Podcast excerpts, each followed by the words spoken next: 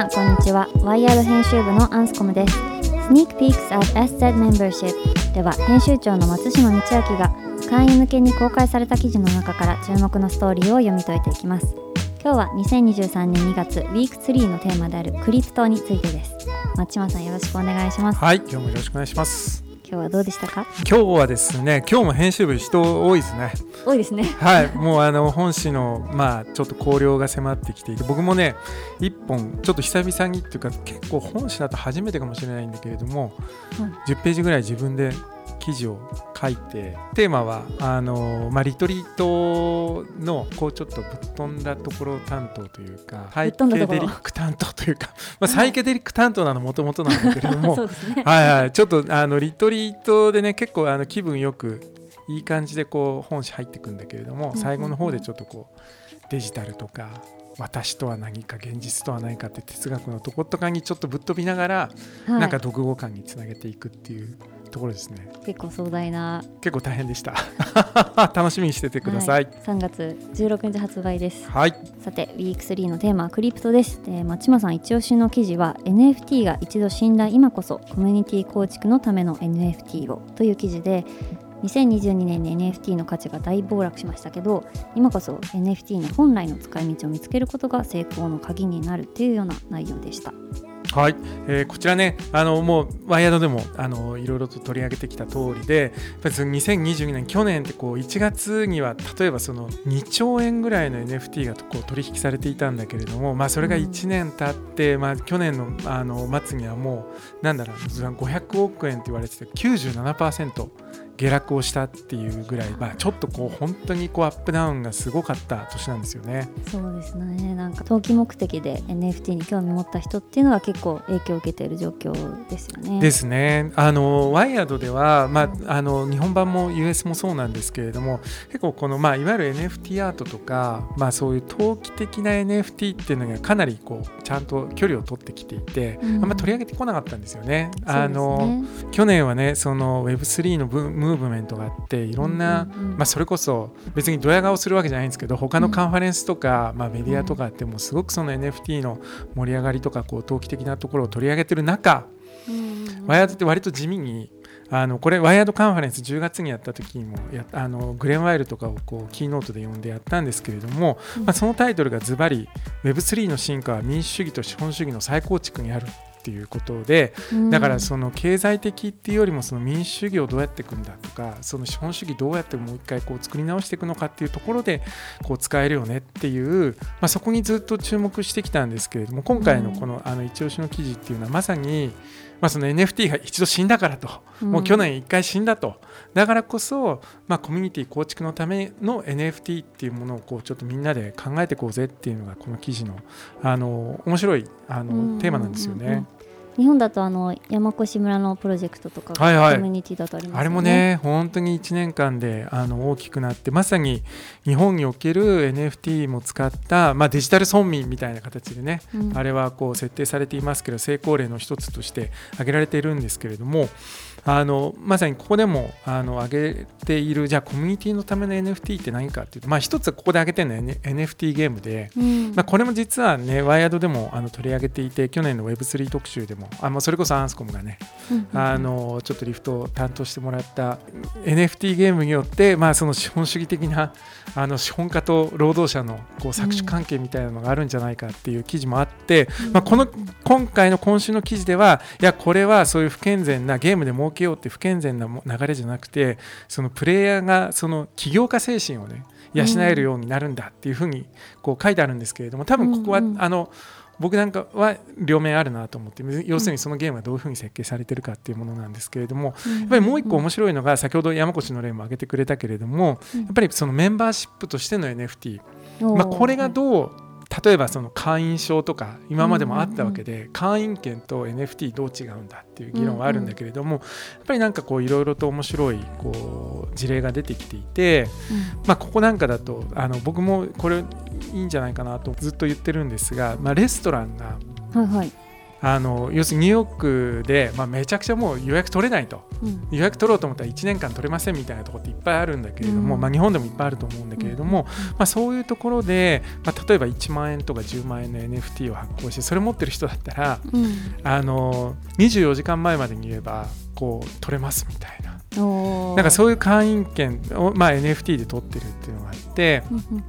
であのいつも思ってるのはレストランと会員権ってすごく相性が良くてっていうのは、このレストランうまい美味しいよって SNS でつぶやけば つぶやくほど人がたくさん来て、あのなんていうかインスタグラム見て若者がずらっと並んでる光景ってもう珍しくもなんともないと思うんだけれども、要するに美味しいレストランを美味しいからって言ってそのなんか社会的価値をみんなで高めていくと結局自分たちが行けなくなるっていう現象が、まあ、ずっとあってそうですよね。お店は繁盛しますけど自分が行けなくなっちゃうそうそうそうそう。であのー、ね前にあのボナペティの記事をこう、うん、あのメンバーシップで出した時にもそのレストランの人ぼやいてたんだけれども、うん、要するにブームになるともう一日はさばききれないぐらい来て、うん、やべえって言ってこうなんていうか設備拡張すると、うん、ブームが去って誰も来なくなるみたいなこととかも平気でやっぱり今の SNS の時代起こってしまっていて、だから例えばこう、ね、会員じゃないけれども自分で、まあ、そのメンバーシップの NFT を持っていてここうまいんだよねって言えばその NFT の価値が上がると。要するにそこに行きたければその NFT を例えば買わなきゃいけないんだとすれば、それでこう人数を調整できるし、まあ、予約の数も調整できるし、なんかそういう中でどんどんどんどんここうまいんだよねって言えばこう価値が上がっていくし自分たちが通ってそのシェフの人とコミュニケーション取ってよりお互いのこう舌を鍛えていくとか技を鍛えていくってことをすればみんながそれで価値が上がっていく。でまあそうすれば自分の持ってるもの価値上がるしでもまあ例えば自分が引っ越しますとか、うん、俺もうこの味は卒業って言った時には、うん、逆にそのその NFT を売れば次の人が今度はそれをこうねあの資産として受け取れるわけなんで、まあ、そこら辺は結構面白い試みかなと思って。日本でもやってるかなと思ったらなんかいくつかはあるらしいんですけれども。あそうなんですね。はい。何かこう美食コミュニティコミルみたいなコミールっていうのかな。何かそういうまあこっちは純粋なレストランの予約っていうよりはそのニューヨークみたいなもうストレートにあの10万円払えすぐ入れますみたいな話ではなくて、もうちょっとコミュニティ作ろうってものみたいなんですが、まあ、そんなにちょっと盛り上がってるのかどうかはちょっとわからないんですけれども。うん。まさにこう松山さんが言ってたみたいにこうなんかブームに左右されない人に対してこういかにケアするかみたいなところですごい活用できそうだなっていうのが、うんうん、そうなんですよ、うん、本質的な価値をちゃんと高めていってそれがちゃんと高めていったものが本人主体である、まあ、レストランでもホテルでもいいんですけれども、うん、もうそうだしそこの利用してる自分たちもこう一緒になってその価値を高めてそのなんか恩恵を享受できるっていうそういう仕組みをまあ、NFT って作れるんじゃないかっていうところがやっぱり一番可能性があると思うんです。だからそれって結構民主主義とかも同じだし、まあ、あるいはこう今資本主義っていう意味でもあのただ単にねその価値が高まって売り上げが高まると最後得するのは株主だけみたいな話じゃなくて、まあ、やっぱりそこで働いてる人とかそこでその商品を支持してる人とかっていう人たちにも価値がどうやって落ちていくのかっていうことをまあ、この NFT って作れるんじゃないかなと思ってるんですよね。なるほどでも一方でこの記事にもあるようにその例えばじゃあ NFT ってそのゲームとかコミュニティで使えるからそのメタバースにおいてそのもう基幹インフラになるんじゃないかみたいなこともこう書かれている一方で、うん、まあ、やっぱりその NFT ってこう希少性を生むものここれはもうあの絶対にこれだけですっていうこう希少性を生むものなんだけどデジタルって結局こう潤沢さを生むもので、まあ、ここの記事にも書いてあったんだけれども、まあ、例えばその海辺の別荘をこうメタバースの中で持つことは誰でもできるんだけれども気をつけなきゃいけないのはそのデジタルだから海辺っていうのは無限に作れるしだから海辺の別荘って無限にできるってことだっていうことを考えるとじゃあその中でこの譲渡不可能なメンバーシップみたいな NFT ってどういうふうに使えるのかってまあちょっとまだまだ実験段階かなそういう意味でも分散化のツールとして何ができるかっていうところ今後も追いかけていきたいところですよね。あの分散化のツールとして、まあ、使えるっていう意味でまあ、多分去年1年間のレッスンがあってで僕らはまあそうやって NFT のこうなんていうかバブルを経験した中でそこから出てくる動きってすごくあの面白いものがあるなと思っていて実は今週もう一つあの木曜日に配信した記事があるんですよね。この女性のための NFT アート World of Women がクリプトの冬の先に見据えるものという記事でえー、暗号通貨バブルがはじけて NFT 界に旋風を巻き起こした World of Women の女性アバターもあまり売れなくなった今、うん、そのプロジェクトを率いたヤムカル会にとってあの熱狂は何だったのかっていう内容でした。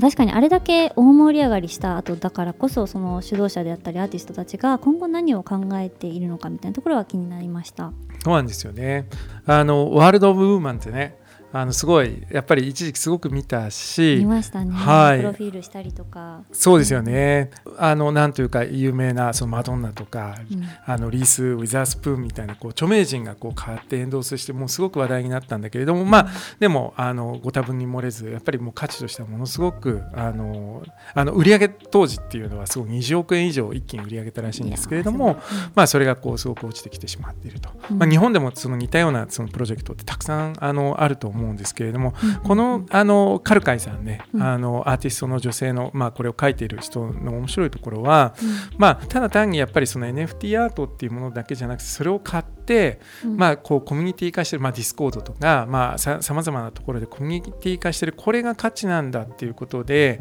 これからそのワールドウーマンっていうこう、ね、NFT をプロジェクトから切り離して、うん、もっとその、まあ、ある種のこのグローバルな Web3 ブランドというか、うん、ここに集まったこの、まあ、ある種ここの通奏低音としてはやっぱりその Web3 だイエーイって盛り上がってるのもまあ、まあ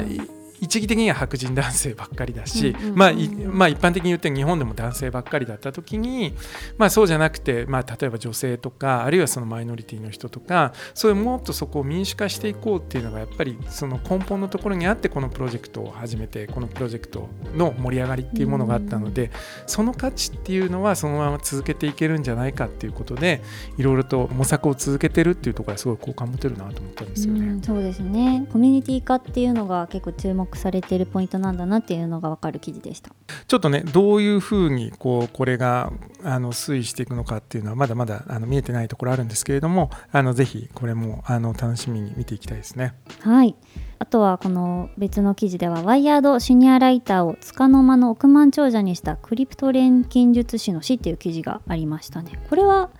結局このシニアライターはどどうなったんですか？もう一度ね、うん、あのすごい面白いこの記事はまあ本当読んでて面白いあの記事だと思うんですけれども彼女のあのシニアライターのこのなんでクリプトの財布の中に、うん、まあ突然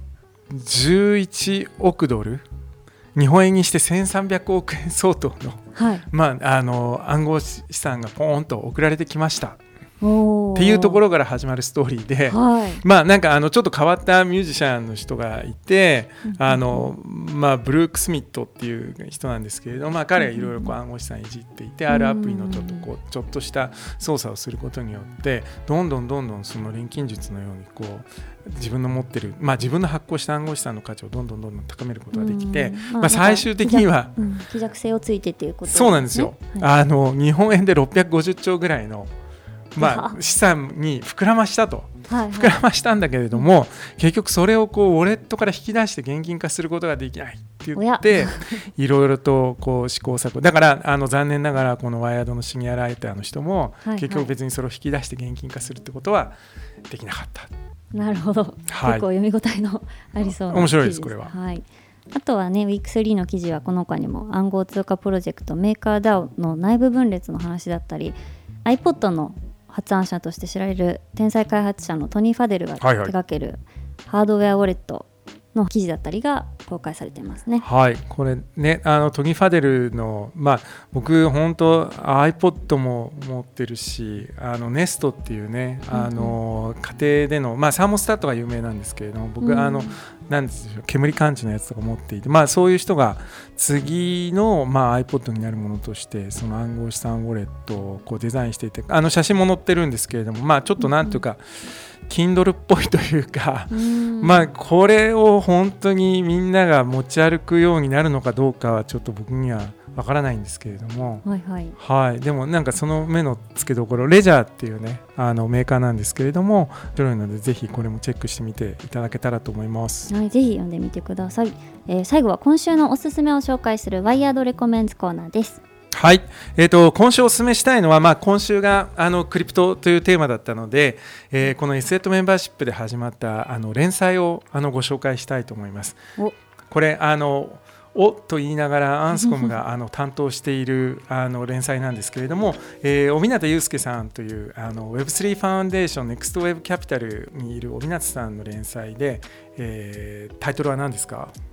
タイトルはですね Web3 の源流を求めてっていう感じでして。はい。でいつから始まったんでしたっけ？2月だ。2月から始まりました、はい。まあ、やっぱりその帯名さんっていうのが日本の Web3 業界の立ち上げにずっと関わってきたっていうところもあって、まあ、包括的な視点から Web3 の今とか過去から未来までを、あの読み解くっていうような記事になってます。はい。ありがとうございます。これまさにねあの彼がもう僕たち個人が自由を追い求めるムーブメントであるっていうふうにもうなんかすごいかっこいい宣言をしているし、うん、あの今日ご紹介したようなまさにその Web3 のある種のこう熱狂みたいなものがこうあったとすると、まあ、それを超えた今だからこそ始める価値がある読む価値のある連載だと思っていて、まあ、単にねそのインターネットそのビジネスとしてのインターネットのその次のフェーズっていうことではなくてもっとその後半にやっぱりね今回の彼のあの今回のタイトルが個人の自立につながる社会 OS だと。これ単なるその、えっと、テクノロジーでもないし単なるビジネスプラットフォームでもないし、まあ、これがこう主権を持った個人が独り立ちするための社会 OS なんだっていうメッセージをもう一度ちょっと僕ら今あの読み返してそこからあのこれからのその Web3 のその可能性っていうものを考えていくのにちょうどいいあの連載なんじゃないかなと思っていて彼あれですよね。毎回あのテーマソングをそうなんですよ。毎回あの記事のテーマソングっていうのを考えてくださっていてっていうのもなんかやっぱりその小湊さん何回も言ってるのがあの Web3 っていうのがこう突発的に生まれたトレンドじゃなくって、うん、あのまあ、以前からずっと続く思想の上に成り立っていて、まあ、哲学とか政治とか音楽とかアートとか、いろんなことにこう密接に連動しているんだと、まあ、だからその、まあ、そういう意味でも、うん、あのその記事を象徴するようなテーマソングっていうのも合わせて記事に入れてくださってるので、はい、ぜひあの音楽の方も楽しみにしていただきたいなと。ね、いやもうすごいそうやってあの音楽を選択するっていうことがもう Web3 ってカルチャーなんだぜっていうのをすごいこう主張しているようで、うんうん、まあ、今回はねフランスのやつなのかな。なんかすごいこうアナログ申請で始まってなんかね渋いねちょっとねロマンチックなねなんかテクノプログレみたいな。そうですね。これなんか直訳するとあのなんか草原への鍵っていう意味らしくてやっぱりその 今松山さんが言ってたような自由へつながる道っていうのをイメージされているということで本当にぴったりだなと思ってるんですけど。ぜひまず記事の一番下まで行って、音楽をスタートさせてから、えー、記事を読み始めると最高の体験ができると思います。音楽を聴きながらですね、はい、まあ、次回はその Web3 はカウンターカルチャーの本流であるっていうテーマであの2回目書いていただくんですけどまあ、1960年代にタイムスリップして本当にワイヤードでいうとホールアースカタログとかそういう時の時代から掘り起こして Web3 精神の源流迫るっていう記事なのでぜひ2回目も楽しみにしていってください。はい。